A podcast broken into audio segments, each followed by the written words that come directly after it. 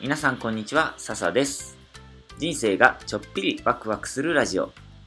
今日はパプアニューギニアのトーライ族という民族でえーで流通しているお金、シェルマネーの話をしようかなと思います。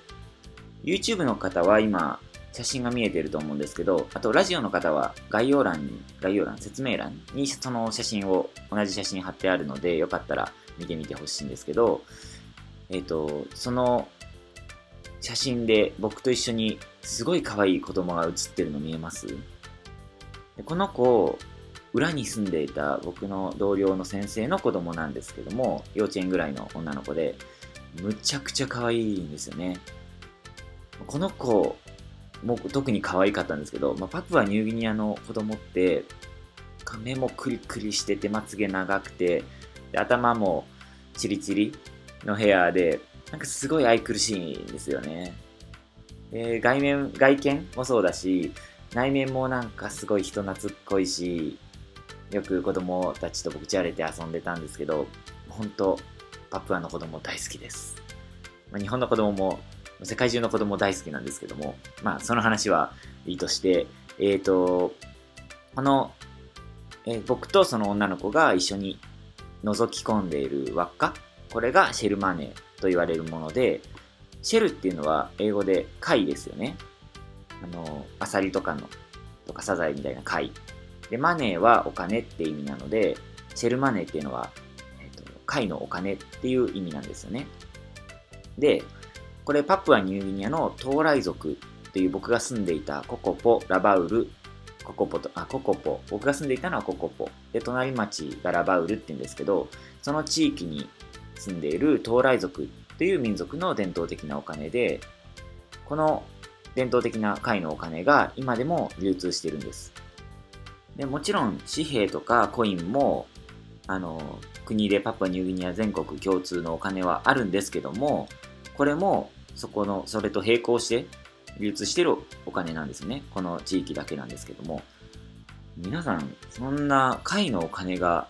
使える流通している国って未だに流通してる国って聞いたことありますか？僕はいろんな国に行ってみたけどまだあのこのパプアのこの町以外聞いたことがないんですよね。で、僕があの仕事をしていたアフリカの、えーと、タンザニアっていう国とか、隣のケニアっていう国でさえ、でさえって言い方はすごく失礼かもしれないですけど、アフリカのその田舎でさえ結構スマホにお金入れて電子決済したりしてるぐらいなんですよね。なので、そういう昔ながらの伝統が残ってるって、ましてこの時代にこういう、こういう風にこういうお金が残ってるってすごいなって思います。ただ、まあお金って言ってもお店でこの貝のお金がお買い物で使われてるっていうのはなかなか見たことないんですけども、でもこれも長さによってその金の価値が決まっていて、聞いた話だと1メートルでだいたい200円ぐらいの価値があるえー貝のお金だそうです。で本当は1本の紐、長い紐とか糸に貝をつけていって、このシェルマネーを作るんですけども、の僕がこの写真で持っているものは、だいぶサイズが大きいので、あと、まあ、プレゼント用に装飾もされているので、丸く輪っかの、えー形をしています。で僕もっともすごい大きい、直径1メートルぐらいのシェルマネーも見たことあります。これいくらぐらいになるんだろう全然想像できないですけど、それだけ大きければ大きいほど価値があるものっていうことですね。で、このシェルマネー専用の銀行もあるぐらい現地では使われています。ただ、あの、さっきも言ったんですけど、お買い物ではなかなか使ってるの見たことないですけど、じゃあどうやって使うのっていうと、あ例えばお葬式のお香典、日本でいうお香典だったりだとか、結婚式のご祝儀とか、そういう儀式うんの時によく使いますね。あとはですね、えっ、と、このお金が使われている東来族、さっきから何回も出てるんですけど、東来族の精霊がいるんですね。で精霊、トゥブワンっていう名前なんですけど、その精霊にこのお金を投げつけて、なんていうかお祝いなのかな？